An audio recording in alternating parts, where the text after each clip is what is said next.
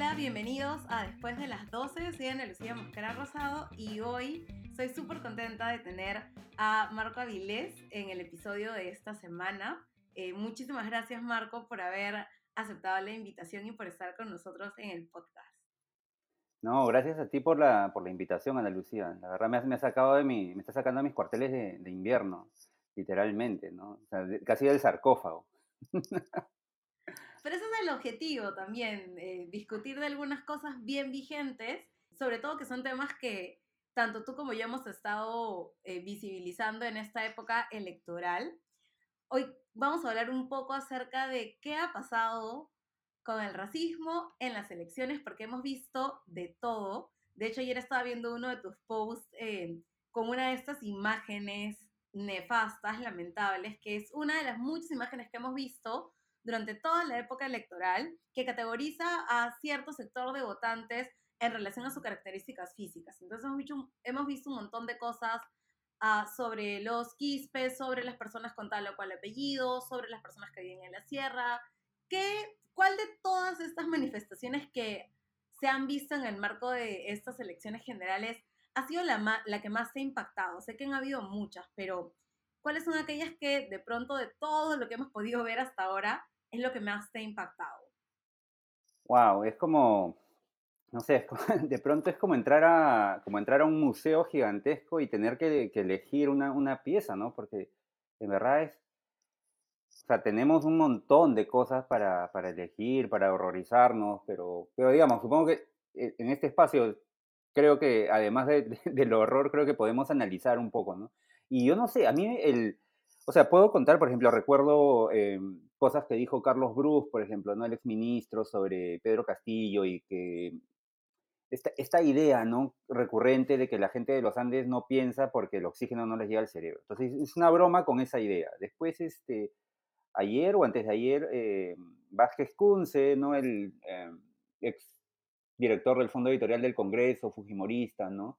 le, le respondió a, a, Gonzalo Banda, el politólogo, en Twitter de una manera no, es como. nefasto. Le dijo provinciano acomplejado, no sé qué, ¿no? Y no sé qué me horroriza más. O sea, la idea esto de provinciano acomplejado, bueno, ya eso lo hemos escuchado, todo lo entendemos, sino que, lo, que sea tan público y que lo diga alguien que, bueno, digamos que teóricamente está, pues, metido en el mundo de la cultura, ¿no? O sea, o sea no ha sido, no ha, ha sido ha sido director del fondo editorial, o sea, digamos, bueno, pero la verdad también te habla de, del nivel de, ignorancia de nuestras, entre comillas, élites. ¿no? Sí, claro, vi, vi, también varios comentarios en relación a lo que mencionabas cuando Pedro Castillo tuvo esta descompensación, ¿no? Que era como, bueno, espero que se recupere, pero eh, seguramente tiene más experiencia con tener más aire porque es de la sierra. Es como, estas cosas que no, en realmente no tienen sentido. O sea, podrías criticar a cualquier candidato por un millón de razones que no tienen necesariamente que ver con cómo se ven. Entonces creo que, que lo que nos ha sorprendido a, a ambos en esto es, primero, esta aparente manera súper fácil de poder atacar a alguien a partir de ello. Y luego también, como tú mencionabas, cómo se hace tan evidente estas manifestaciones, inclusive para personas que están muy vinculadas al sector cultural o que tienen mucha experiencia con trabajo en algunos casos comunitarios, que reproducen estos estereotipos de manera evidente, ¿no? Sin ningún tipo de vergüenza, sin ningún tipo de reflexión acerca de qué es lo que van a postear o qué es lo que van a comentar, ¿no? Sí, totalmente. Y dos cosas, ¿no? La primera es, o sea, a mí, me, a mí este tipo de comentarios, como el de Carlos Bruce, Vázquez Kunze, y en fin, hay una serie de, de, de, cosas que los políticos han dicho y dicen y dirán, ¿no? Pero eso a mí me, re, me, regresa a mi época escolar, ¿no? Me siento un poco en el salón de, en el salón de mi, de mi colegio de secundaria, era un colegio de, de hombres nomás, ¿no? era brutal, ¿no? Y donde estas eran las bromas que se hacían, ¿no? Y, o sea, de, de, ese tipo, ah, Serrano, tú no piensas, ¿no? El aire, Exacto. y me regresa a esa época escolar y entonces lo que yo siento, pensando en mi propia evolución, porque yo, ¿no? Eh, también he participado de esas bromas, o, o, me he puesto de perfil, o me he callado y tal. Sí. En mi caso ha habido, y hay, creo, sí, definitivamente un proceso como de, de construcción, de entendimiento, de, no sé, de aprendizaje, ¿no?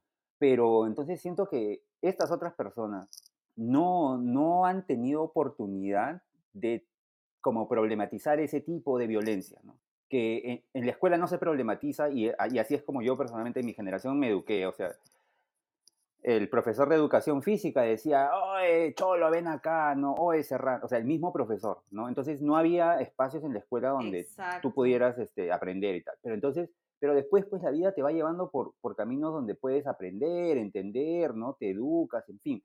Pero no puede ser posible que gente que lleva 20 y hasta más años trabajando, no solo a nivel profesional, sino en el sector público, tenga este tipo de expresiones, porque inmediatamente, y esto es el segun, segundo punto que quería comentar, ¿no? que estas expresiones, cuando las dice gente que está trabajando en el sector público, en el sector privado, están unidas a políticas, ¿no? a planes, a programas. ¿no? Cierto. Y, enta- y entonces en el caso de, de Vázquez Kunce, eh, sí, este es un exabrupto y lo que sea, seguramente se puede disculpar, pero, por ejemplo, cuando uno revisa sus, sus algunas cosas que ha escrito, él, él por ejemplo, cree que, que el Estado no, no debe ofrecer servicios en lenguas originarias, ¿no? Que es una pérdida de, es una pérdida de dinero y además es una como manera de fragmentar aún más el país porque todos los peruanos deberíamos hablar español, ¿no? Entonces, cuando él dice provinciano, lo que sea, o sea, en verdad eso, eso es superficial, ¿no? Lo de fondo es estas ideas que estas personas tienen y pueden eventualmente en el gobierno convertir en políticas públicas, ¿no? Entonces, digamos, el horror, el horror es esta posibilidad, ¿no? De que, de que se conviertan en políticas públicas este tipo de, de ideas, ¿no? Me, me parece interesante esto que dices de cómo eso se traduce en políticas, porque claro, cuando son personas que están trabajando en algunos sectores que son los que se encargan de tomar decisiones o que tienen alguna injerencia en el diseño de programas, de planes de acciones que están direccionadas a, cierta, a cierto sector de la población y tienen estas cosas en la mente o las ven como una verdad absoluta, entonces eso sí puede impactar en que, por ejemplo, no se le destine, como tú bien decías, presupuesto, no se le destine prioridad a estas acciones que finalmente van a, sí van a tener un impacto en la vida de las personas, ¿no? Entonces, Claro, en algunos casos las personas dicen algunas cosas, algunas otras dicen que no se ofendan, que no es una cosa muy grave en general, pero cuando pensamos cómo esto tiene un impacto al momento de tomar decisiones o de priorizar algunas acciones, podemos ver que sí se puede dejar de lado algunas acciones que priorizan o que le dan atención a poblaciones, por ejemplo, que no hablan español, ¿no? Entonces, si tienes una persona que piensa que no es necesario o que todo el mundo debería hablar español y no se respeta ni la identidad cultural, ni tampoco la, la identidad lingüística de las personas, entonces hay un problema mucho más grave que escapa de las palabras, ¿no? Sí, totalmente, ¿no? Y, y me parece nuevamente, me parece súper importante el espacio que tú estás creando, Ana Lucía, porque, porque creo que el racismo, sí, es un, es un tema, es, es, es grave, define nuestra sociedad, ¿no? Nuestra economía, todo. Pero lamentablemente todavía la manera como se discute de racismo eh, de manera pública es, por lo general, sobre todo en medios de comunicación, es, alrededor de una, de una denuncia, de un exabrupto, de un insulto, ¿no? Que sí es condenable, pero co- como estoy intentando pensar, eh, ahora, eso solamente es la punta, la puntita del iceberg, ¿no? Creo que la discusión sobre racismo, sobre discriminación, tiene que llevarnos a analizar estas eh, formas de gobernar, formas de administrar, las formas de, en que nuestro país está, está configurado, ¿no? El centralismo, por ejemplo, es una consecuencia directa del racismo, en fin, ¿no? Entonces, me parece que una vez que empecemos a entrar, digamos, en discusión pública, ¿no? Porque en la academia estas cosas se hablan, ¿no? Y a- Sí, pero digamos, en, en dimensión pública, cuando empecemos a, a entrar a esos espacios, creo que, creo que vamos a poder abordar, vamos a poder tocar heridas muy profundas de nuestro, de nuestro país, ¿no? Porque, por ejemplo, no sé, pienso en, la distribución de la, de la seguridad, por ejemplo, ¿no? La cantidad de policías que hay por distrito es una, eh, ¿no? Es- está, está basada en la desigualdad, ¿no? Y hay estadísticas, no recuerdo una de, por ejemplo, del, la última que vi, de- del 2014, la distribución de policías en Lima, por ejemplo. Más o menos un policía por cada 250 habitantes en San Isidro versus 2.700 y pico en Santanita, ¿no? Entonces tú dices, ¿por qué San Isidro tiene 10 veces más policías por habitante que, que, que San Juan de Lurigancho, que Santanita? O sea, ¿por qué? Claro. ¿no? Entonces ahí hay, hay, hay, que, hay que ver, ¿no? O sea, porque hay barrios, personas, seres que están demandando mayor cuidado, mayor protección que otros que están viven básicamente a la intemperie, ¿no? A la intemperie en términos de seguridad, quiero decir. Sí, y no solamente que están, digamos, demandando más, sino que tienen, porque creo que al final todo el mundo demanda seguridad, simplemente que hay, o sea, se prioriza el bienestar de algunas personas por, sobre el de otras personas, ¿no? Que es un problema que como tú decías, no se ve cuando solamente estamos viendo el racismo como un tema interpersonal, ¿no? estas agresiones esporádicas que no tienen mayor relevancia, ¿no? Pero cuando pensamos cuál es la implicancia de eso, podemos ver realmente que es mucho más profundo de lo que pensamos, ¿no? Y retomando con lo que habíamos conversado sobre este tema de qué pasa cuando, por ejemplo, dicen que todos deberíamos hablar español y se utiliza eso también para atacar a las personas, para ridiculizar a las personas, para crear esta serie de publicaciones, memes, eh, caracterizaciones que toman la forma de hablar de personas que no son personas hablantes nativas de español para eh, burlarse acerca de, de ellas, ¿no? Esto que estamos viendo ahora en relación a los tipos de votantes o los tipos de candidatos es algo que ya hayamos visto en algunas elecciones pasadas. recuerdo también la elección del 2000 11, donde habían algunas cosas similares también que se han repetido en relación a qué tipos de votantes eligen a qué persona, cómo se les tiene que hablar o cómo se les puede referir a ellos. Esto ya es algo que veamos de manera común en las elecciones, se ha visto antes. Claro, total, totalmente, ¿no? Em, y yo creo que incluso podríamos, podríamos remontarnos al siglo XIX, ¿no? Donde hay, un, hay una, mm, creo que es Manuel Asensio Segura, que tiene como un, que tiene unos textos, ¿no? Sobre, sobre Santa Cruz y lo llama, lo llama indio o alpaca, ¿no? Bajo la idea esta de que el político indígena o el político mestizo cholo que viene de los, de los Andes a la costa, viene a usurpar el poder. O sea, son textos clásicos, ¿no? Juan de Arona en su, en su diccionario de peruanismos dice, el cholo es ese, es ese cruce de, ¿no? De, del indio con el blanco que viene de los Andes, ¿no? A usurpar el poder. Entonces, hay esta idea, ¿no? Del indígena relacionada al poder con la usurpación, como que el poder, ¿no? Eh, no, no es parte de lo que debe hacer o cuando, se, cuando aspira al poder está como entrando a una zona a una zona de peligro. Y es todo muy simbólico, pero ah, esa es la geografía de nuestro país, ¿no? Eso es como San Isidro, la, principal se llama Juan de Arona, ¿no? Efectivamente. Cosas irónicas que pasan en, en el Perú.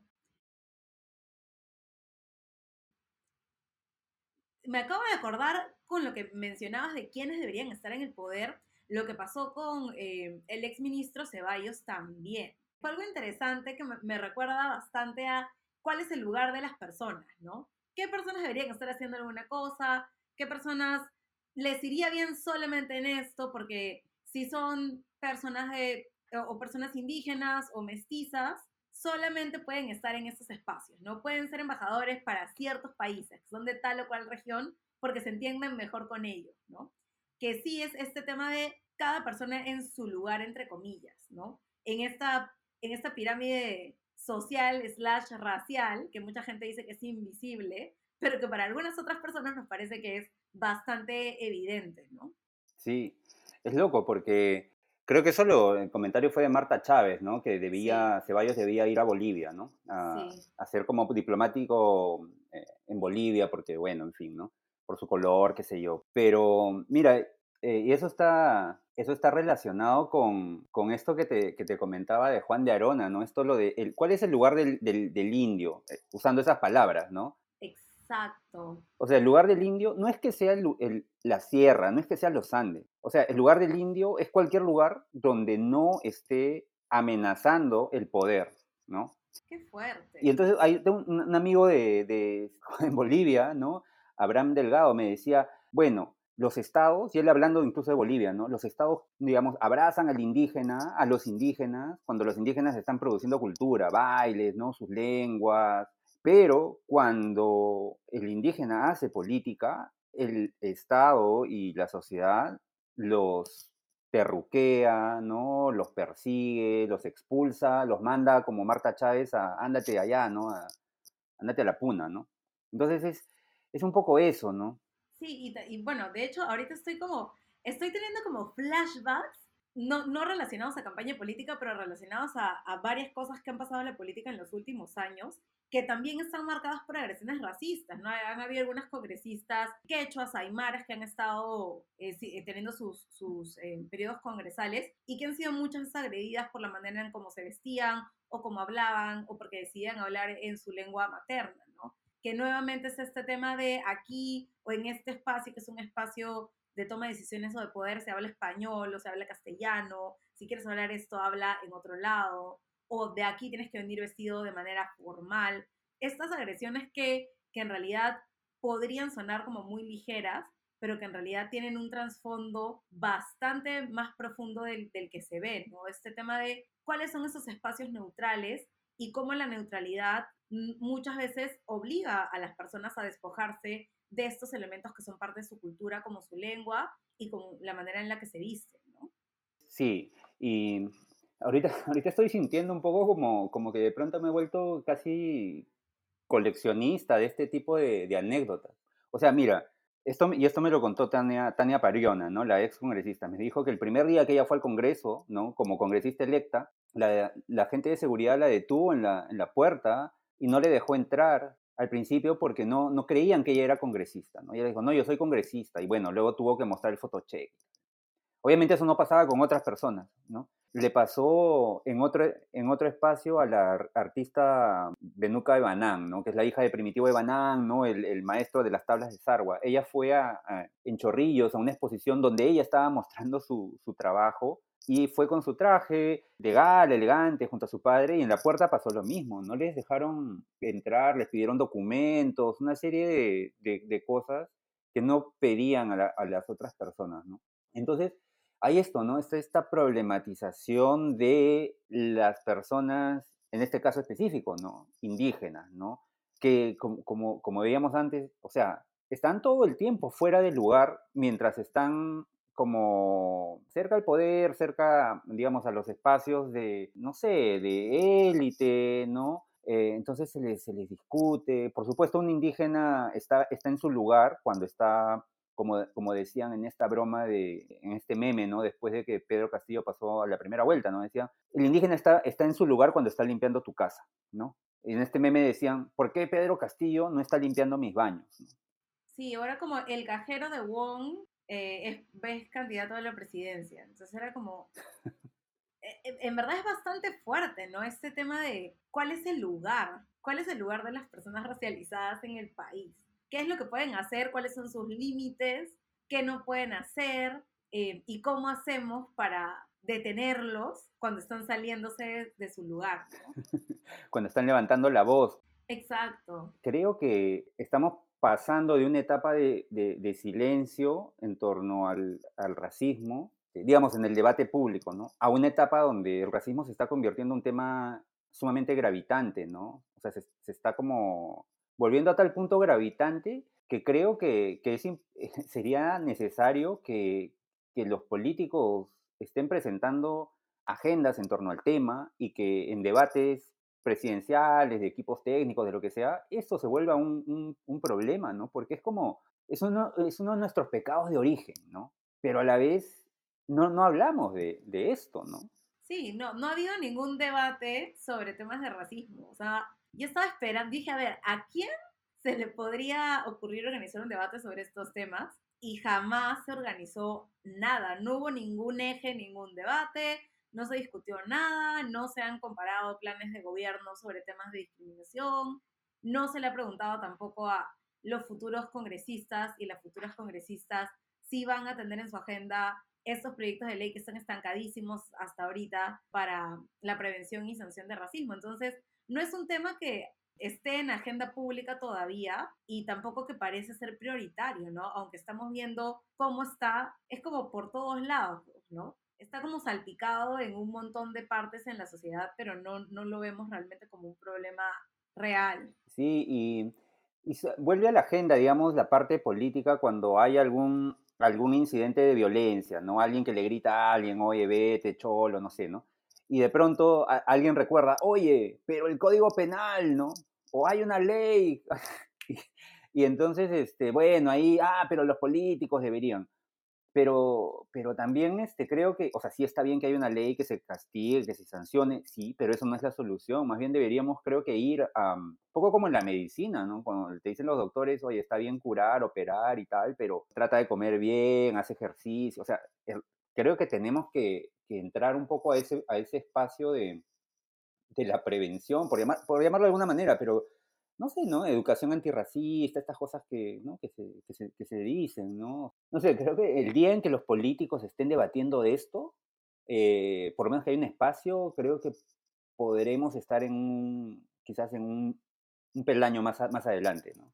Bueno, igual y también la mayoría de, de- de las agendas ahorita en cuanto a, a política y cómo se han construido muchos de los discursos electorales están basados en racismo, ¿no? Y en este tema de los votantes, en este tema de ciertos votantes con algunas características, que votan de tal o cual manera por esta razón. Entonces, creo que es parte, desafortunadamente, de la agenda ahora y nos han acompañado durante toda la campaña política, ¿no? Ahora estamos en un punto un poquito más álgido y se está viendo de todo, pero, pero realmente ha sido algo que nos ha acompañado desde que empezaron las elecciones, ¿no?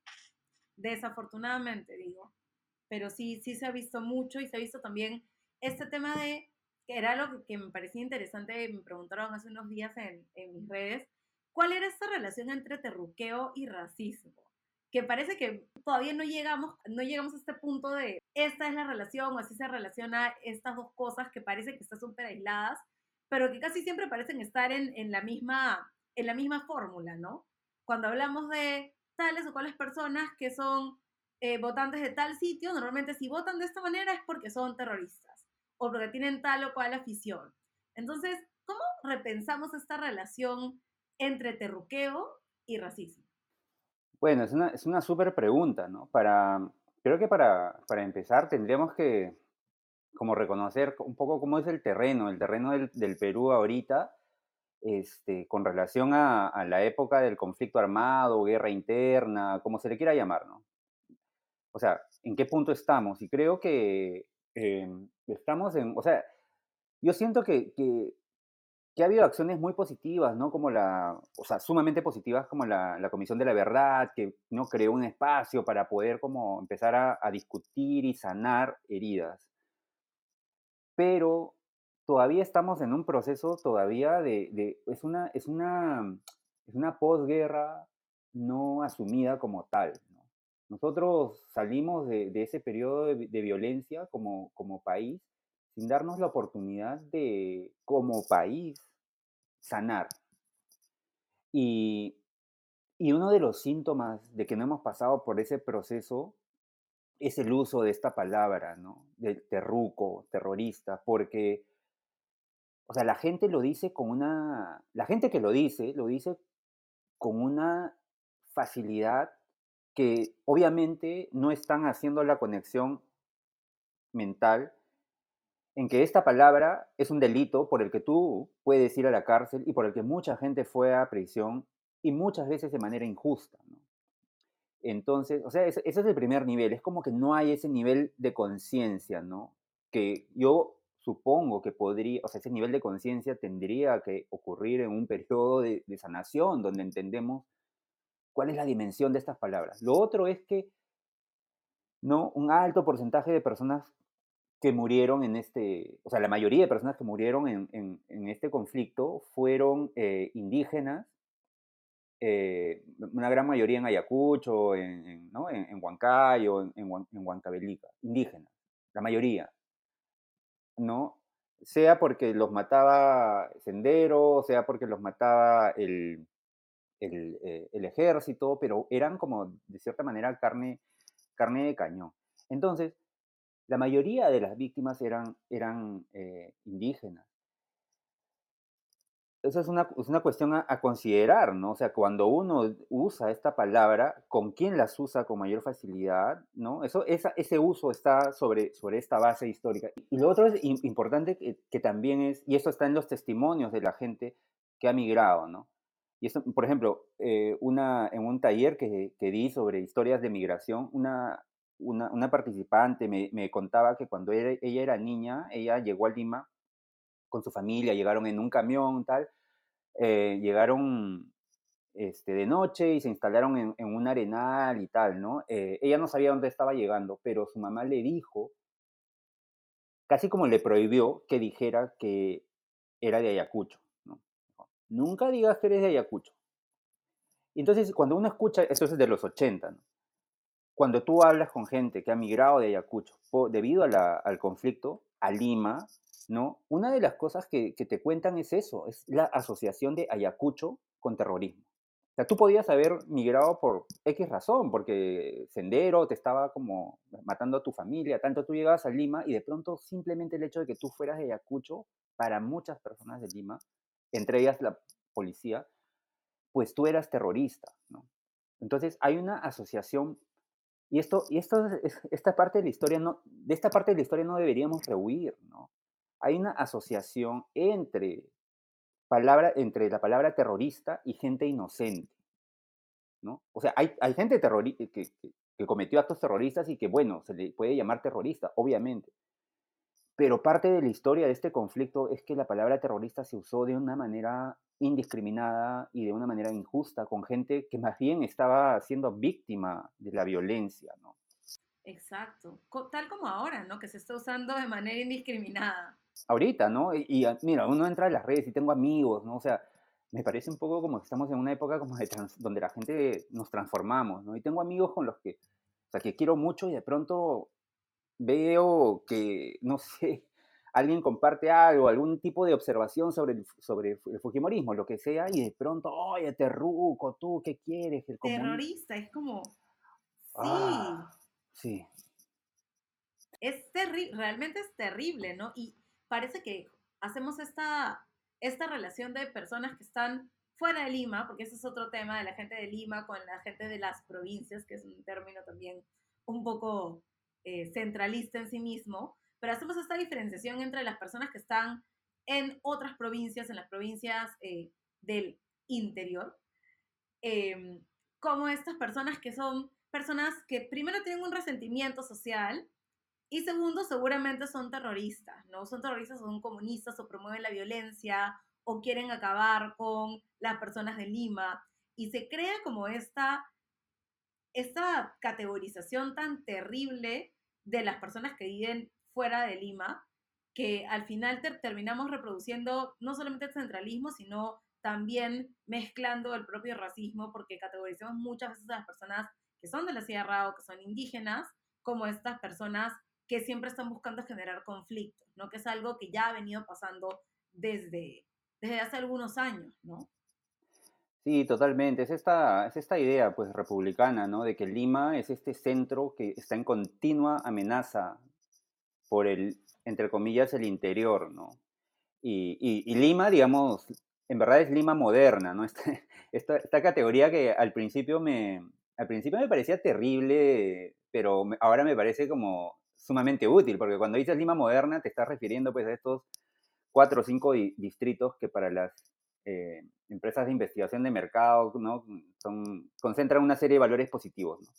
Este, económicos. Lima, Lima moderna y Lima rural. Sí, sí. Ya vamos, vamos a hacer un, un programa sobre, sobre geografías y racismo también, espero. No, es, es, es interesante cómo, cómo reproducimos estas lógicas, ¿no? Que son como, a veces puede sonar como algo que se dice muy a ligera, pero tienen todos estos subtextos que al final si nos ponemos a prestarles atención son mucho más eh, preocupantes de lo que parecen, ¿no? Sí, em, no sé, es como, mira, yo tengo, tengo un amigo que todo el tiempo me dice, oye, pero pucha, las cosas están mejorando, y es, y es como mi cable a tierra un poco para, para, para mantener el optimismo, ¿no? Y me considero dentro de todo una persona como, este, casi como optimista, a pe- a pesar de que, de que suene, de que suene un chiste, ¿no? Ahora. Pero, este, o sea, el Perú es un país increíble en muchos sentidos. Sin embargo, eso no puede enseguecernos, ni debería enseguecernos, ¿no? Sino más bien deberíamos asumir esa maravillosa característica de nuestro país, geográfica, en fin, ¿no? La diversidad y tal, como algo, como una, no sé, como una potencialidad que ahora está como totalmente aplastada por, por una serie de cosas, y una de ellas es, sí, el racismo, el, ¿no? la discriminación y tal, pero digamos en términos políticos, eh, no sé, de política, ¿no? Es el, es el, centralismo, o sea, a mí me parece que, que Lima es una ciudad inviable tal como está, porque porque es una ciudad que, que está como aplastada por el la tercera parte de la población del Perú está en Lima, ¿no? O sea, o sea es, es, es, es inviable, ¿no? O sea, no... Mm, y es inviable porque, porque esto, o sea, la maquinaria del centralismo sigue atrayendo gente a la ciudad. Pero eso también significa que las personas que, las comunidades, ¿no? Las, las diferentes diferentes geografías del Perú están como eh, también como perdiendo personas, perdiendo talento, perdiendo, no sé, perdiendo su, riqueza humana porque el modelo de desarrollo del Perú, y, esto está como totalmente conectado con el, con el racismo, ¿no? O sea, el, modelo, el modelo de desarrollo del Perú implica que tú vayas a Lima o a una ciudad equivalente. Exacto. Porque no hay desarrollo local, ¿no? No, no hay. Entonces la gente, gente, gente indígena, la gente afroperuana, ¿no? Continuamente se está desarraigando. Y eso no se ve, o sea, la migración parece, se ve, se plantea en términos de, ah, los, los, migrantes vienen, invaden y... Destruyen la ciudad, nuestra hermosa ciudad criolla. Sí, la migración es un desarraigo y cuando la gente se, se desarraiga, es el caso de mi, de mi familia, por ejemplo, ¿no? Cuando, cuando en los años 80 llegan a Lima, cuando llegamos a Lima, nosotros llegamos pues con, con, nuestras ropas nomás, con nuestras cosas y dejamos un montón de cosas en, en, en, los Andes, ¿no? O sea, y no sé, desde el punto de vista económico también es como una descapitalización. Pero a través de qué lenguaje narramos nosotros nuestra propia historia, ¿no? O sea, ese lenguaje centralista también de Lima, donde la gente que viene es migrante, invasora, ¿no? Una, una amenaza, ¿no? Sí, y sobre eso es muy interesante ver cómo se construyen esos discursos, ¿no? Como este discurso del migrante interno, inclusive los migrantes que vienen de otros países, tiene mucho lugar y se desarrolla también a partir de lo que vemos en medios, ¿no? Hemos visto también que los medios, no sé si, si por omisión o por eh, tener algún lugar ahí también, han permitido que muchos de estos discursos que hemos visto también en las elecciones sobre los migrantes, sobre las personas de la sierra, inclusive, inclusive sobre algunas personas afroperuanas. Ahora también quería hacer ahí una acotación sobre algunas cosas que he visto lamentables, también eh, sobre una congresista electa afroperuana que está siendo atacada. Em, ¿Qué pasa con los medios? ¿Qué lugar tienen los medios ahí? ¿Cómo podemos entender a los medios de comunicación como estos espacios o que perpetúan o que detienen la reproducción de estos discursos.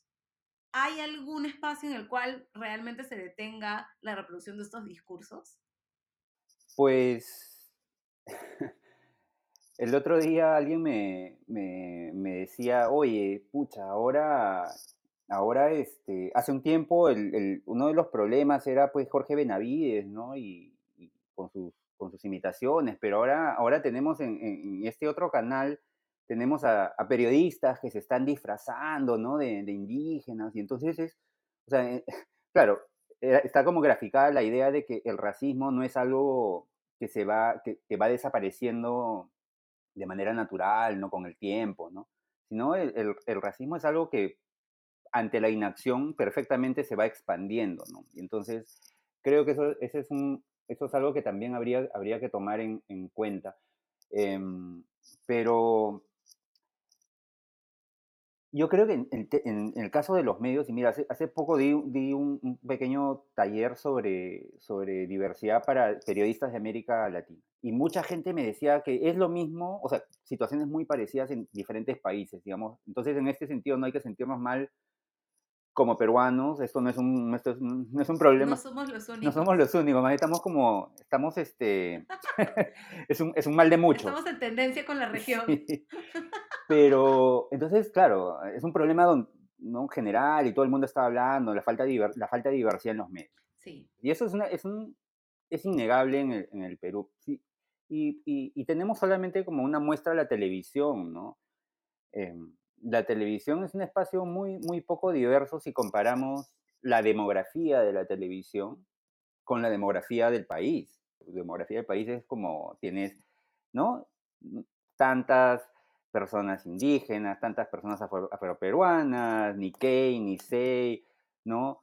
Todo. Tienes una, una inmensidad, pero de pronto prendes la tele y dices, wow, ¿qué pasó acá? ¿No? ¿Dónde estamos? ¿A qué, a qué país nos trasladamos? ¿no? Cuando prendes la televisión peruana. Y, y entonces, yendo a tu, a tu pregunta es, yo creo que este concepto de diversidad, ¿no? Tiene que, tendría que estar mucho más presente en los medios, desde la organización, desde la contratación de, personal y también desde, desde un autoanálisis ahora mismo, ¿no? De por qué no incluir a, ¿no? voces af- afroperuanas en la televisión, o sea, ahora, eh, en este mismo momento, o sea, ¿por qué no hay? ¿no? Y esa es una, esa es una pregunta incómoda para las personas que, que están ocupando un- una silla ahorita en la tele. Porque claro, es una pregunta, es básicamente, o sea, Sí. ¿qué quieres? ¿Que, que me despidan o, o- que me que me voten. voten? ¿no? Claro. Es una pregunta incómoda, pero es una pregunta que se, que se tiene que hacer porque lamentablemente, como, como digo, es un- la televisión y para tam- lo- los demás medios también, ¿no? Pero la televisión es, es muy, muy, muy poco, muy poco diversa y, y para no hablar de, de- diversidad ideológica o política, ¿no? Ya ese es otro tema, pero creo que simplemente diversificando un poco la, la tele, creo que puede haber también cambio, ¿no? Porque cuando, cuando, cuando se habla de representación, ¿no? de cuando eres niño y prendes la tele y no ves a nadie que, que- que luce como tú, no, no ves a nadie, entonces pues tu horizonte de, no sé, de sueños se, se reduce. Pero eso es, es lo que pasa ahorita, ¿no? Sí, eso es cierto. A mí me parece interesante eso de qué pasa cuando uno no, no encuentra representación.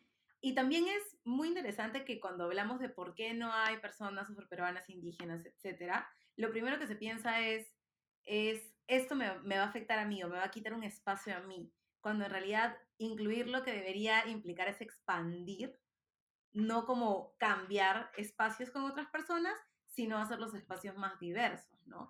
Eh, que creo que es algo que muchas veces se, malinterpreta cuando hablamos de inclusión, cuando decimos necesitamos un espacio, necesitamos que haya más personas diversas en, en algunos sitios, ¿no?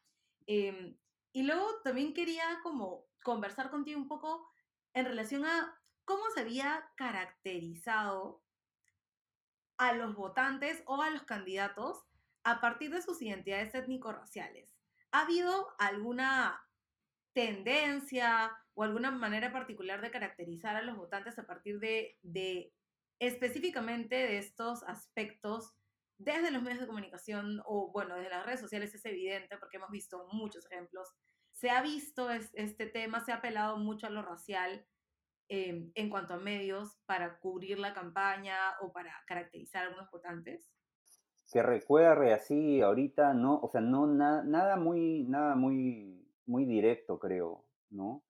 Ah, que yo recuerde, o sea, es muy probable que, que, sí, pero em, digamos, hay, hay una continua asociación y medios, columnas de opinión, ¿no? comentarios de periodistas, una continua asociación de, eh, de, de de las personas que están apoyando a, Pedro Castillo, ¿no? A, este partido, a su partido, con la ignorancia. ¿no? O sea, las personas que están apoyando a Pedro Castillo son ignorantes, esos no, no saben, ¿no? Y he visto como eh, influencers, ¿no? Que, que, hablaban de, bueno, tenemos que iluminar a estas personas, enseñarles, ¿no? Con las bondades de... Entonces, y esto en columnas de opinión, en, en comentarios de, de- de periodistas, ¿no? Es- Esta asociación, ¿no? O sea, el que vota por esta persona, además de comunista, terrorista y no sé, es ignorante. Y, y creo que, que también O sea, además, si, si entendemos cuál es un poco la, la, demografía de las personas que van a votar por Pedro Castillo, es, no es esto lo de Perú provincias, no es ni, niveles socioeconómicos C, D y E, ¿no? Entonces, eh, me recuerda mucho, por ejemplo, a, la, a, la, una columna de, Alfredo Torres, el, director, creo que, de, de Apoyo. Es una columna del 2018, si no recuerdo mal, donde él está hablando, se está debatiendo en ese momento sobre la Asamblea Constituyente, ¿no? Y, y qué pasaría y cómo se debería votar y tal. Y entonces él dice que no, no se debería sobre representar al Perú de provincias, ¿no? Porque en las provincias las personas eligen mal. Y, por, el contrario dice, ¿no? No es textual, pero es, es lo que dice, por el contrario, en Lima, las personas que están mejor educadas, ¿no? Eligen mejor. Entonces, este, digamos que esa es una, es una asociación, es una asociación clara, ¿no? geográfica, ¿no? De personas fuera de Lima, ¿no? Ignorantes, ¿no? Poco educadas, eligen mal, personas de Lima, ¿no? Educadas, ¿verdad? eligen bien, ¿no? Hola, soy Ana Lucía del Futuro y tengo que hacer una precisión. La nota a la que se refiere Marco se llama El valor del contrapeso y es sobre la propuesta del retorno a la bicameralidad. En esta nota, Alfredo Torres, quien es presidente de Ipsos, dice que en el caso del Senado, el mayor riesgo es que se plantee elegir el mismo número de senadores en cada macroregión. Este modelo llevaría a que Lima, donde reside la tercera parte del electorado, quede subrepresentada. En Lima se encuentra la mayor parte de la población con educación superior y en actividad formal. Por eso, es más probable que sus electores apoyen candidatos más preparados y que lleven a la modernización del país. Inversamente, sobre representar a otras regiones aumentaría el riesgo de que personas menos preparadas o representantes de actividades informales o incluso ilegales lleguen al Senado. Entonces, y eso, y esta, estas, estas elecciones, la primera vuelta demostraron que, que, o sea, no hay ninguna, o sea, no hay relación entre, entre tener, eh, no sé, 15 maestrías como Hernando de Soto y elegir bien, ¿no? O sea, no hay, no, no hay ninguna relación, ¿no?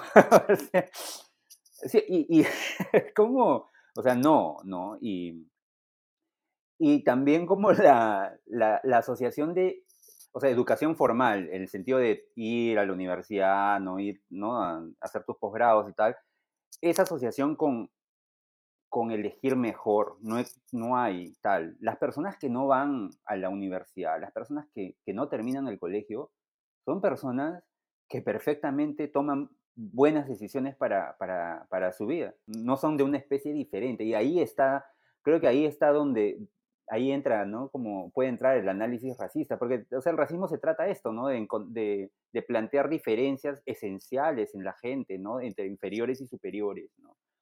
Y, y, bueno, y ese, ese artículo de, de, de, Alfredo Torres para mí fue como, wow, wow, esto es, es un poco, acá está un poco concentrada esta, eh, esta ideología que está separando, ¿no? Separando, discriminando peruanos, votantes, por esta idea de que quien va a mejores, entre comillas, universidades vota mejor y quien no va a universidades vota, vota peor.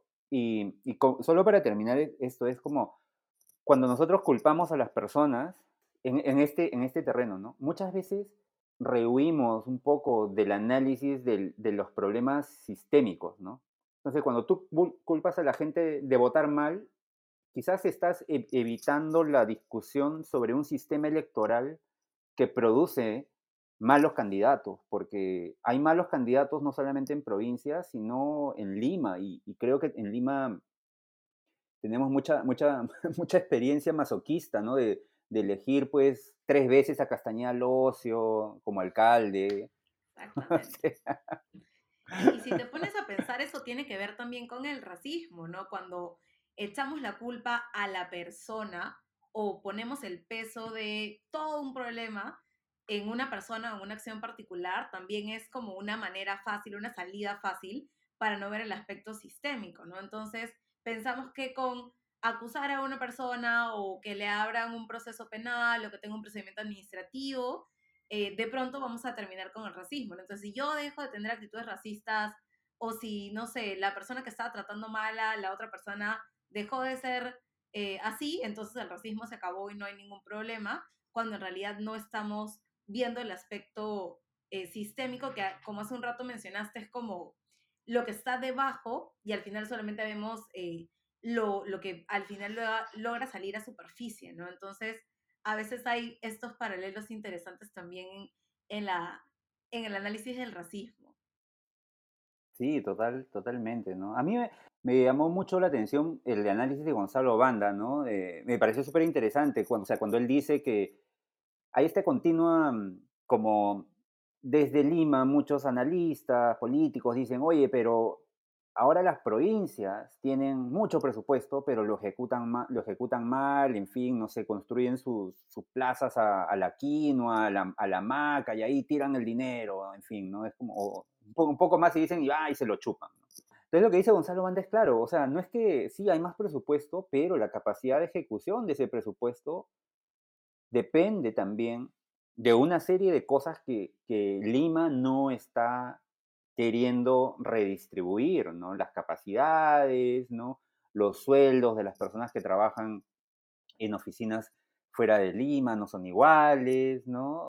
Entonces, nuevamente volvemos a esto, ¿no? Lima siempre culpabilizando al resto del país de los problemas que, que, Lima misma ocasiona, ¿no? Y creo que a mucha gente creo que le, ver, ver, el, último, el, último bastión le, le, ha hecho como sentir como casi como... Un déjà vu, porque es muy chistoso, porque es como 2021, esto debería haber cambiado para ahora, pero al parecer este, no. El último bastión ha sido como el déjà vu que todos necesitábamos para, para despertarnos un poquito, creo. Sí, sí, no, es como...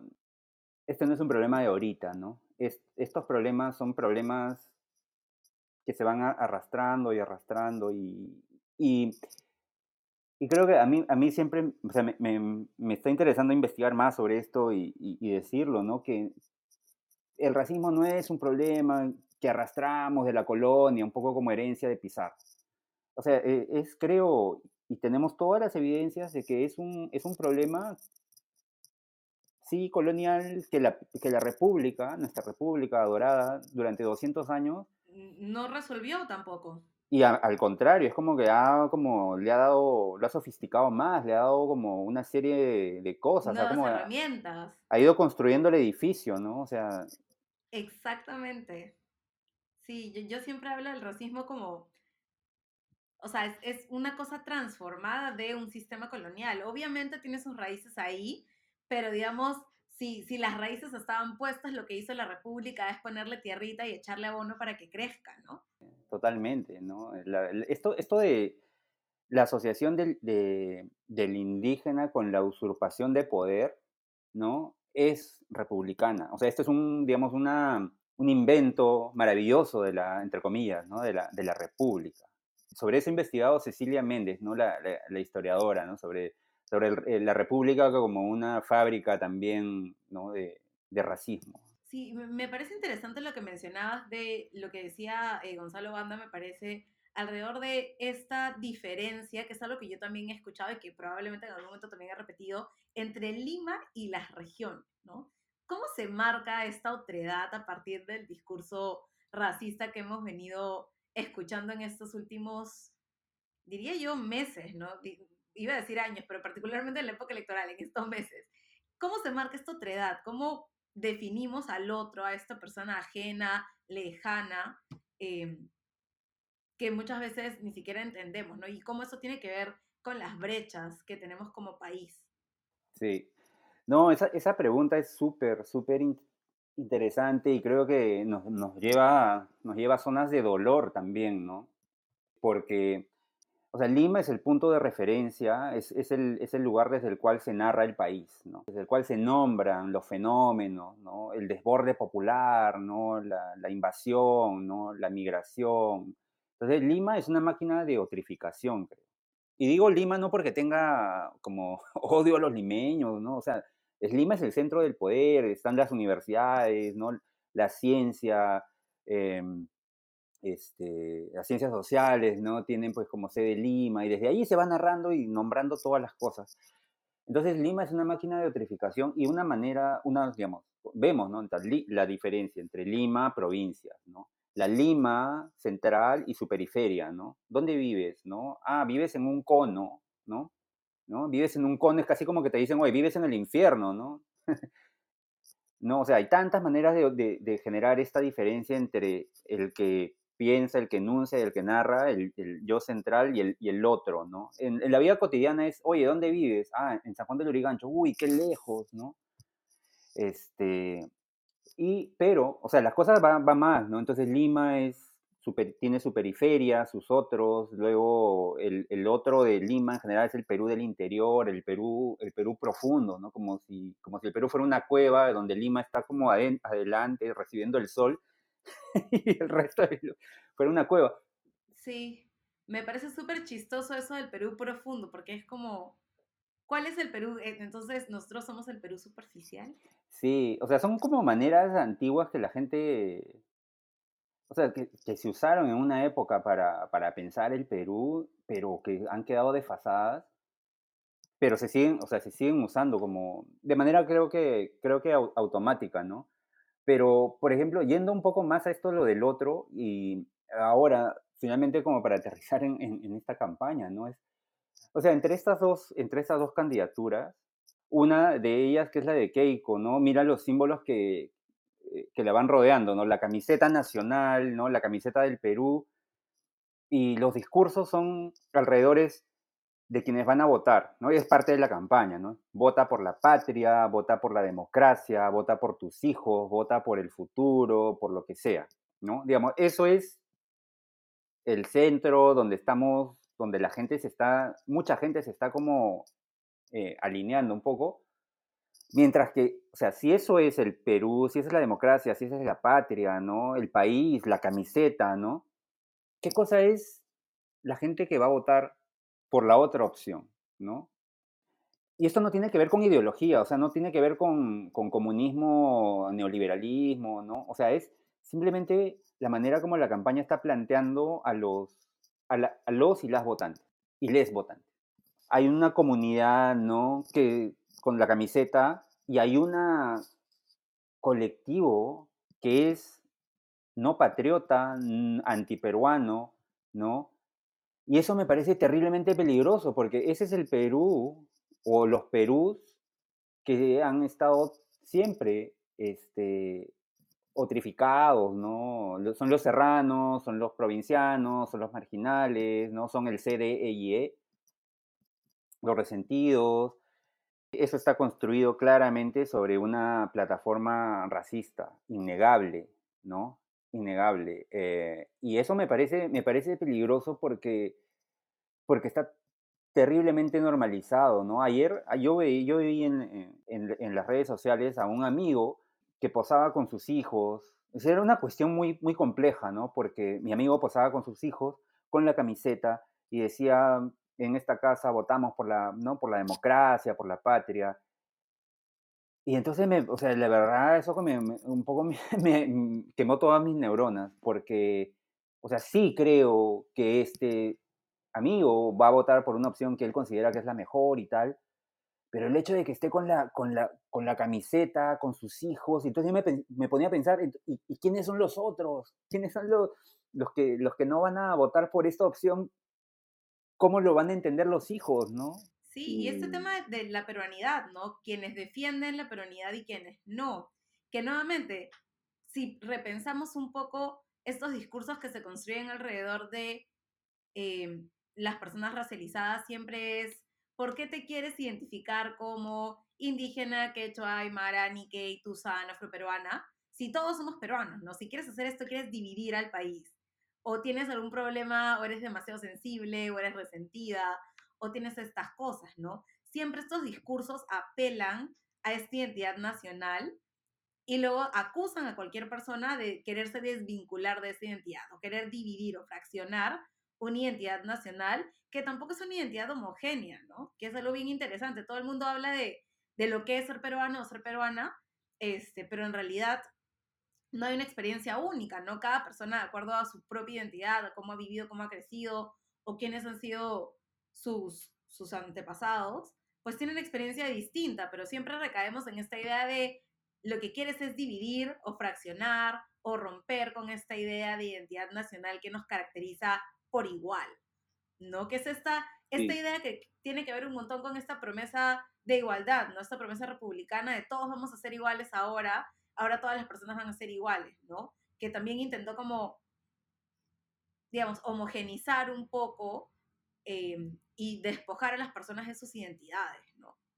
Sí, totalmente, ¿no? Eh, e, eso, eso cuando te dicen como resentido, quieres dividir y tal, son como mecanismos eh, de control, ¿no? Son, o sea, las personas lo dicen para un poco para controlarte y controlar lo que, lo que estás diciendo porque, porque genera incomodidad, te lleva un poco a esto de no quiero escuchar esto, ¿no?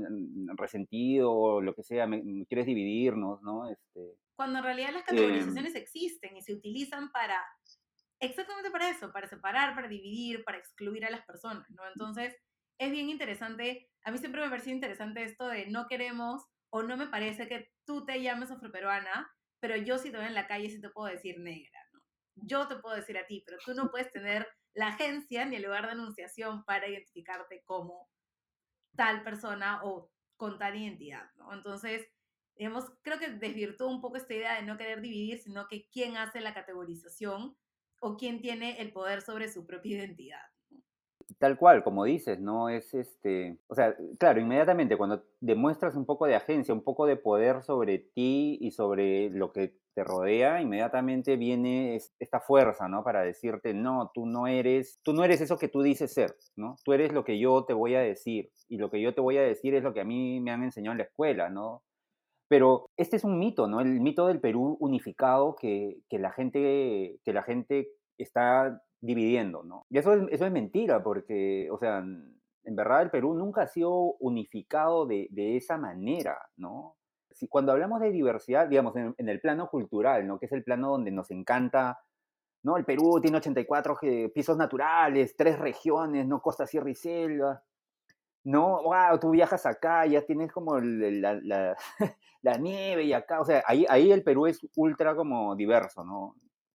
Pero cuando, cuando entras al, territorio, al terreno político, ahí es, no, no, el Perú es uno solo, ¿no? Somos este, los, los peruanos, además no es masculino, los peruanos somos uno, una sola identidad, una sola fuerza, ¿no? La camiseta y tal. Pero entonces es la parte política el problema, ¿no? No es la parte cultural, ni, ni ¿no? Esa parte no.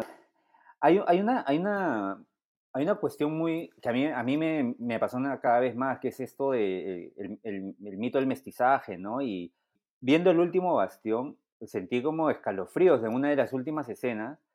No sé si esto va a ser como, como, estoy revelando demasiado para la gente que no ha visto. Digamos que hay esta pareja, ¿no? Eh, ¿Cómo se llaman? Ah, se me fue el nombre. Pero digamos, los Robles tienen una hija que primero se casa, casan con un, con un hombre muy rico la niña Rosa María. Y Rosa María. Bueno, entonces, niña Rosa María y, y Miguel, uh, al final, de la, al final del, de, de, la, de, la, novela, pues tienen, ellos, ellos son los que tienen mucho dinero y, tienen un hijito que es un hijo mestizo, ¿no? Porque él es, él es, eh, él es quechua, él es, él es indio y ella, ella es una criolla, es blanca, ¿no? Entonces tienen este, ¿no? Tienen, tienen a su hijo, pero hay una conversación entre, entre la mamá de Rosa María que hace eh, Lali Goizueta, ¿no? A doña Josefa y, y, la mamacha Justina, que es la abuela de, de, Pero entonces esa conversación entre las dos es brutal porque lo que le dice Josefa a mamacha Justina, o sea, le está... Los, los, los, digamos, la pareja ¿no? de, de Rosa María y, y, Miguel quieren que las dos familias vivan en la misma casa, ¿no? Los indígenas y los blancos criollos e-, ellos quieren que vivan en la misma casa. Entonces, pero mamacha Justina dice, oye, pero ellos siempre me, ellos nos han quitado las tierras, yo cómo voy a vivir con quien me ha quitado la tierra, ¿no? Entonces Josefa se encarga de convencerla y el convencimiento es, pero deja atrás, más o menos así, ¿no? Pero deja atrás esos rencores, ¿no? Esos rencores que se queden con nosotros porque ahora tú tienes un nieto, un bisnieto, y yo tengo un nieto que es mestizo, ¿no? Que es el hijo de esta unión, ¿no? Y ese es el mito del, mestizaje, porque no se trata de la unión biológica, sino lo que Josefa le está diciendo a Mamacha Justina es, este es el futuro, olvídate de tus reclamos de tierras, no reclames las tierras, ese es un problema tuyo que se va a quedar en el pasado, ¿no? Porque este nuevo bebé indígena es el, es el ciudadano de este nuevo país, es el ciudadano mestizo, ¿no? Y para redondear esto, y el ciudadano mestizo es el, es el sujeto de la República, ¿no? Es lo que la República durante 200 años ha trabajado arduamente con todas sus instituciones en crear, ¿no? De manera que en, el, en cuanto a población indígena, la, la reducción se nota con el último censo, ¿no? Casi el 25% de, de, de, peruanos se autoidentifica indígena en, y en, a finales del siglo, del siglo XIX el censo mostraba que 60% del Perú era, era indígena. Entonces esa reducción no es una reducción, pues, no había cámaras de gas, no había bombas atómicas, es una reducción por la vía del mestizaje, donde la gente, donde la gente se asume mestizo bien, pero asumirse mestizo muchas veces es renunciar a tu idioma, ¿no? Tu tierra, tu tradición, tu cultura, tus reclamos, todo, ¿no? Sí, es bien interesante este tema del mestizaje, eh, porque es como al final también dices, ok, soy mestizo, y luego viene la pregunta, pero o sea, mestizo, ¿cuáles son tus orígenes? ¿no? Porque hay algún origen que tiene que haberte llevado a este proceso de mestizaje también, ¿no? Y eso es algo que, que muchas veces no se ve y cuando hablamos también de procesos de racialización, a veces hay personas que se pueden identificar como mestizos que son racializados como indígenas y tratados como personas indígenas o como personas eh, negras, aunque podrían no ser totalmente afrodescendientes o no identificarse inclusive como afrodescendientes, ¿no? Entonces, lo mismo pasa para la población asiática, la, población Tusan, la población Nikkei, que muchas veces tiene que ver con la racialización como este proceso que se reduce a, desafortunadamente, a cómo te ven y cómo te ubican en el espacio en función a eso también. Entonces creo que hay mucho que, que todavía tenemos que ir desmenuzando de, de, este proceso de mestizaje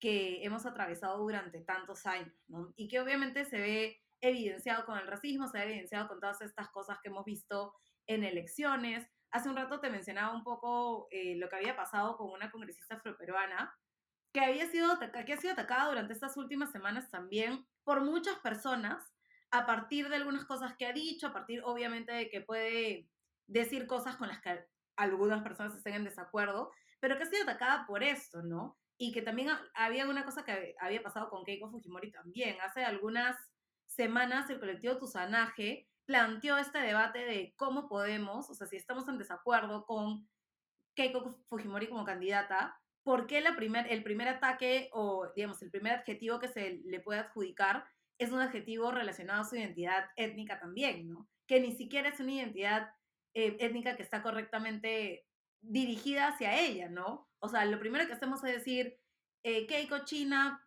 X, Primero, olvidándonos que Keiko no es Tusan, es una mujer Nikkei, es decir, que tiene ascendencia japonesa. Y segundo, adjudicándole también estas características étnico-raciales, ¿no? Entonces, estas cosas se ven por ambos lados también. Y en esta semana creo que sí ha tenido eh, un pico este tema de agresiones hacia, hacia Rosangela Barbarán, que han sido agresiones que tienen que ver con muchas de las cosas que ya le habían pasado en la campaña anterior.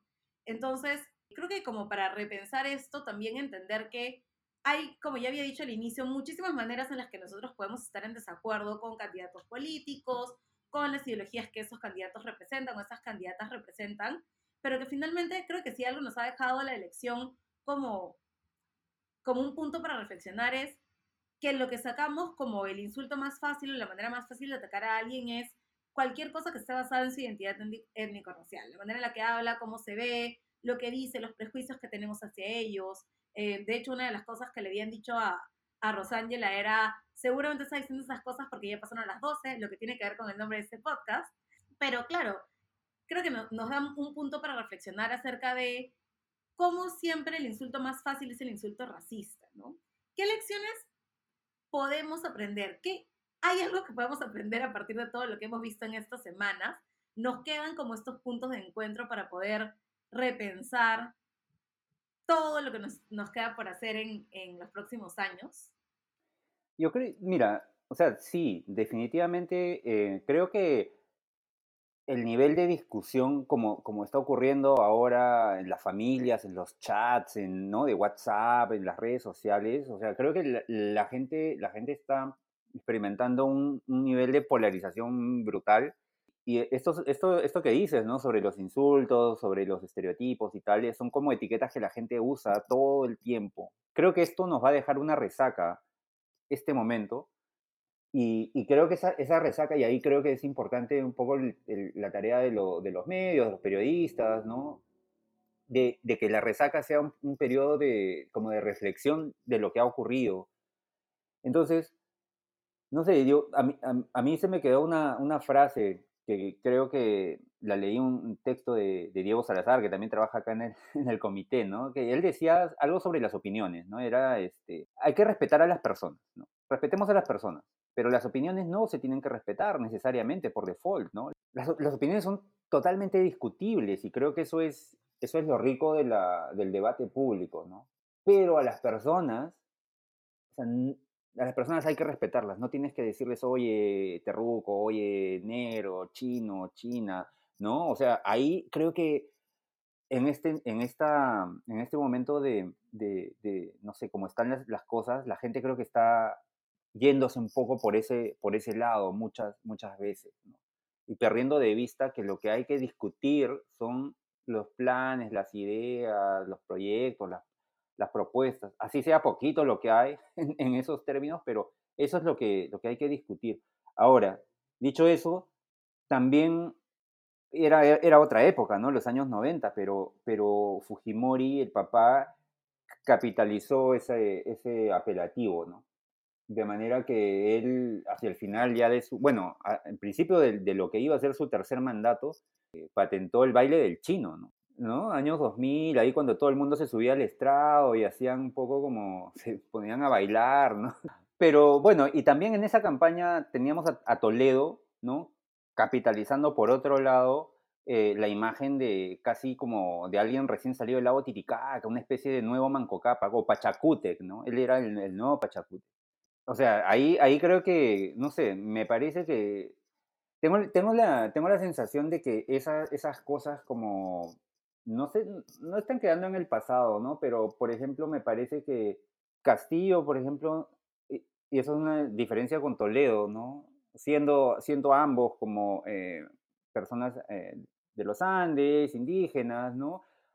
Castillo no tiene que disfrazarse un poco de, ¿no? De ponerse la, como Pachacute, ¿no? Porque tiene una identidad más bien como... Es parte de su identidad, no es como esta cuestión mucho más eh, performativa, que es algo que sí, se ve en, otros espacios, ¿no? Sí, sí, y, esa performatividad, o sea, tú la ves en gente como, o sea, todos los políticos, ¿no? Kuczynski, ¿no? Cuando iba, cuando, cuando iba, a, no sé, a Huancayo, terminaba como disfrazado como, como un equeco y él se ponía la, el gorro y ¿no? una serie de cosas. Hernando de Soto, lo hemos visto, ¿no? Es gente que necesita como llenarse de todos estos símbolos, ¿no? Me, me acuerdo de una, de, un, de, una caricatura de Kino, ¿no? De un, de un, eh, de un político en campaña, ¿no? Que sale de su casa y ¿no? va a los mercados y ¿no? a diferentes lugares, ¿no? Y al final del día arma una fogata en su casa de vuelta y, quema toda la ropa que ha usado. Me hace pensar mucho en eso, eh, en eso, todos estos políticos, ¿no? Que se tienen que disfrazar un poco, ¿no? Eh, de quienes no son. Pues sí, eso sí es, sí es bastante cierto. También está este aspecto bien performativo, ¿no? Para poder llegar a ciertas personas, a ciertas clases. Eh, se nos ha escapado también este tema del discurso sobre las clases populares y cómo reciben información o qué tipo de, de programas consumen, que es un discurso que también se fue repitiendo a lo largo de la campaña, ¿no? Me tengo que comunicar con estas personas a través de tal persona porque eh, son las clases populares y yo no me puedo comunicar con las clases populares. Sí. A un candidato, creo que uno de estos que, que no llegó, creo que ni al 1%, ahorita se me fue el nombre, ay, ay, ay. Uno que estuvo en el debate y que lo acusaron de ser, creo que de ser chaleco de López de Aliaga, ¿no? Vi un video y era este candidato estaba en, estaba en un barrio popular, en un cerro, ¿no? Y, le decía a un periodista que solamente los candidatos vienen aquí a pedirles los votos, no les vienen a, a, pedir información para ver cómo hacemos de que este pueblo sea productivo. ¿Usted había venido antes? Aquí no. ay, ay, ay, ay. Bueno, eso es como, es, es, un poco lo que, lo que hay, ¿no? El material, el material, este, material humano dentro de, dentro, de la, dentro de la política muchas veces deja mucho que, que desear, ¿no? A veces uno, a veces yo pienso, no sé qué pasaría si no, no sé, si, si, si hay, no sé, si se buscan otras maneras también de, de administrar, ¿no? Un poco me, me, me pongo a pensar en, en, lo que pasa en México, ¿no? En, la zona de Oaxaca, en Chiapas, en, con las naciones indígenas de esa zona, ¿no? Los mayas, los miche, que están como eh, apostando mucho por la, por la autonomía, por el autogobierno. A pensar en eso, ¿no? O sea, ¿qué, qué pasaría si también em, empezamos a explorar ese, ese tipo de, ese tipo de, de, alternativas, ¿no? De, autogobierno, ¿no? De, no sé, sí, de organizaciones populares, eh, administrando sus propias, ¿no? O sea, hasta cierto punto, ¿no? O sea, hay un montón de cosas que se pueden, que se pueden pensar sobre, sobre el tema, pero creo que nuestro sistema nos hace pensar mucho en, líderes, ¿no? En personas individuales que son casi a quienes les ponemos encima toda nuestra fe, nuestros sueños, ¿no? Es como, ya, toma, tú sácame, llévame a, a llévame al futuro. Y eso pues al final como nos, pasa factura porque muchos políticos y políticas se vuelven como traficantes de esas, de esas ilusiones en este, en este sistema que está diseñado creo que para, para ese tipo de traficantes, ¿no? Los traficantes de, traficantes de ilusiones, traficantes de necesidades, traficantes de, de, de sueños legítimos de progreso, ¿no? Que luego, que luego terminan pues en sus casas quemando, quemando toda la, quemando su ropa con las promesas ahí, ¿no? Sí, eso interesante es lo que, lo que mencionabas de la visión de progreso, eh, porque a veces también cuando discutimos sobre cómo debería progresar el Perú, tenemos una visión única de progreso, ¿no? Y hace algunas eh, semanas empecé a, a, dictar este curso sobre diversidad étnica y de género y eh, tomé algunas cifras de la encuesta nacional de derechos humanos, donde hay un porcentaje súper alto de las personas que pensaba que los pueblos indígenas no saben qué es lo mejor para el Perú. Entonces tenemos esta visión de progreso bien sesgada también, de qué debería hacerse para que el Perú progrese. Y cuando existen estas visiones alternativas que están basadas en cosmovisiones diferentes o en otras expectativas de vida inclusive, eh, tendemos a categorizarlas en base a ello también, ¿no? Ah, los pueblos indígenas, eh, primero, como ya habías dicho, no saben lo que están haciendo, son ignorantes, no están de acuerdo con lo, con lo que nosotros hacemos, eh, y no saben realmente lo que es mejor para el país, o no saben de economía, o no saben de tal o cual cosa, em, cuando al final eso termina fragmentándonos más, porque no se piensa en esta visión de progreso para todas las personas, ¿no? Sí, y esos son discursos bien, bien centralistas, ¿no? Porque quien está llamada a, a, dirigir el país es Lima, ¿no? Y Lima, como lugar donde hay, está la gente educada, Lima tiene que administrar a, al resto de, a, de, de, pueblos, de comunidades, ¿no? Pero, pero sí, eh, una vez yo puse, puse, compartí hace un tiempo, hace algunos años ya, una foto del gabinete de ministros, uno de los gabinetes de ministros de, de, de Kuczynski, ¿no? Entonces decía, bueno, ¿y, acá cuándo vamos a tener un gabinete con personas afroperuanas, con no indígenas, la, la, la, y alguien me, bueno, varias personas me dijeron, bueno, no, es que todavía no están preparados, ¿no? Todavía no, ¿no? Todavía no están preparados. No, no es el momento, todavía no, todavía no, en 200 años me, me no, que, que avisen, ¿no? Que vuelvan en 200 años con sus doctorados y sus maestrías pero ahorita todavía no, todavía no están preparados. Entonces, este, es, obviamente son, son prejuicios, pero son prejuicios que no hay que tomar a la ligera, porque esos prejuicios son los mismos prejuicios que tienen las personas que están en la administración del Estado, ¿no? Y, que convierten los prejuicios en como en políticas o, o básicamente en la falta de políticas. Entonces, a ese, a ese nivel creo que es que hay que pensar un poco estos estereotipos, me, me parece, ¿no? Y, y, el tema de, en verdad, la, marginación de los pueblos indígenas eh, es, y obviamente, ¿no? De, los pueblos eh, afroperuanos, ¿no? y de las comunidades Tuzán, Nikkei, o sea, e, es una marginación como estructural, de larga, de larga data, y no se va a solucionar así nomás, ¿no? Por eso es que tiene que haber algún tipo de, de, intervención em, ya, ahorita, ¿no? A mí me, me, me acuerdo mucho de, de cruzado algunos mensajes con, con Alberto de Belaún, el congresista, ¿no? Y él, por ejemplo, reparaba mucho en, en el tema de que cuando, las, cuando los congresistas hablan en quechua en el Congreso, en el, en el registro, de, en el registro de, lo, de los debates, figuran, ¿no? Como habló en otro idioma, ¿no? Se pone así. O sea, no, no, se, no se registra lo que dijeron, sino se registra que hablaron en, en algún otro idioma. Y, estamos en el Perú del Bicentenario, 200 años, y, ¿no? Y, y, eso pasa en el Congreso, ¿no? Y el Congreso tiene, o sea, tiene un montón de presupuestos. Si eso pasa en el Congreso, o sea, imagínate cómo están las cosas en, en, otra, en otras áreas, ¿no? Pero por eso es que por eso es que se necesita como políticas, intervención, intervención como, como ya y no sé, yo, yo creo que creo que es importante que las personas que tienen poder asuman, asuman un compromiso con, con este tema, porque digamos, la lucha contra el racismo, el antirracismo, no tiene que ser como una declaración de, oh, sí, yo estoy en contra del racismo, sino tiene que manifestarse en acciones, ¿no? y, y en acciones a todo nivel. Mientras más poder tienes, quizás tus acciones pueden tener más impacto, ¿no?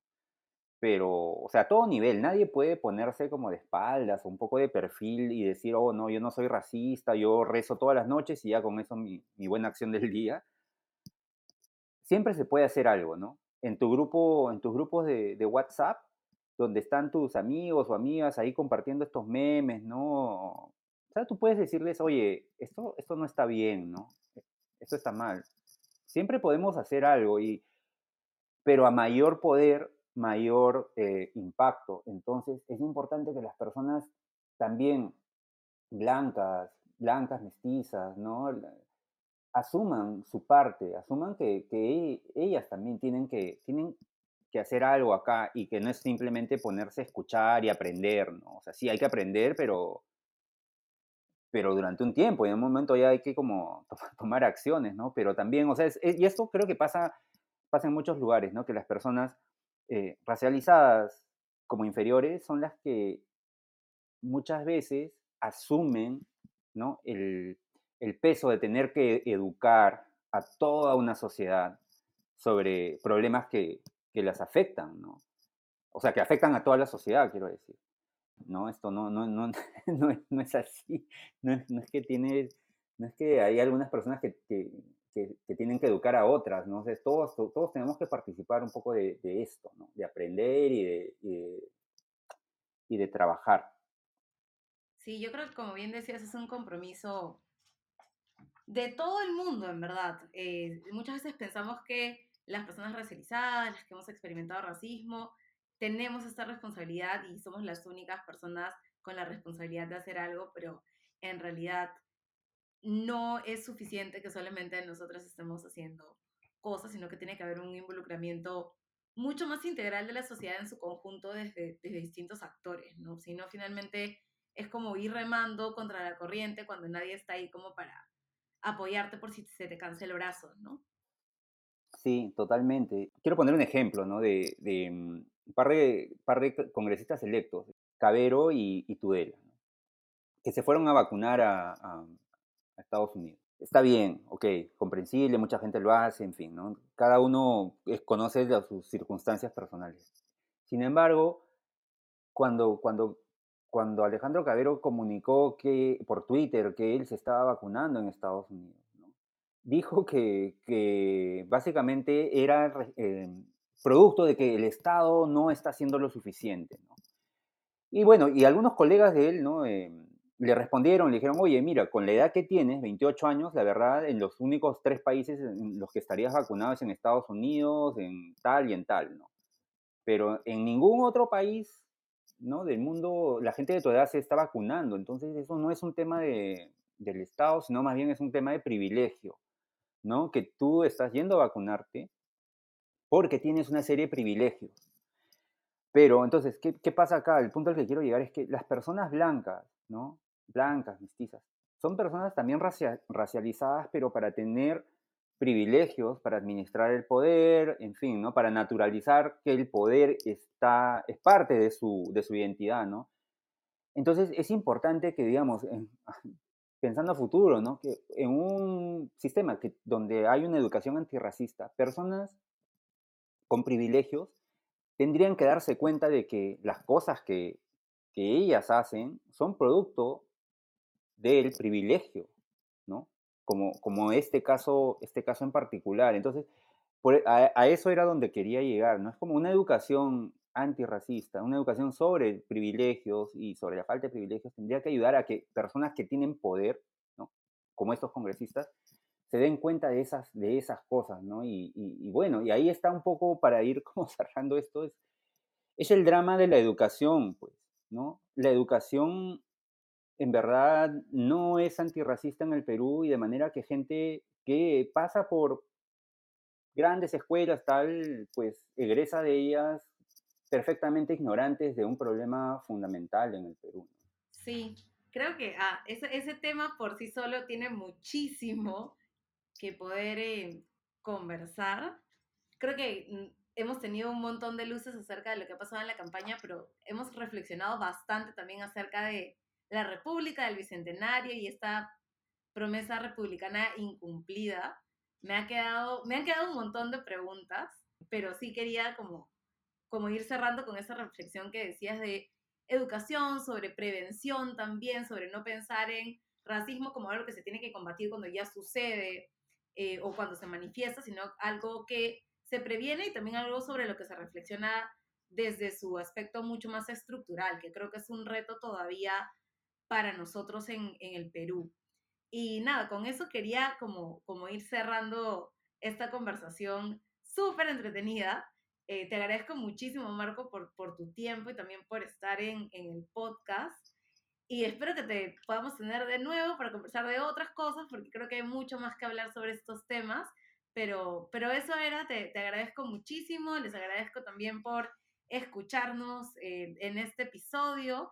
Y la siguiente semana probablemente estaremos hablando de algunas cosas relacionadas al mes de la cultura afroperuana que empieza en junio.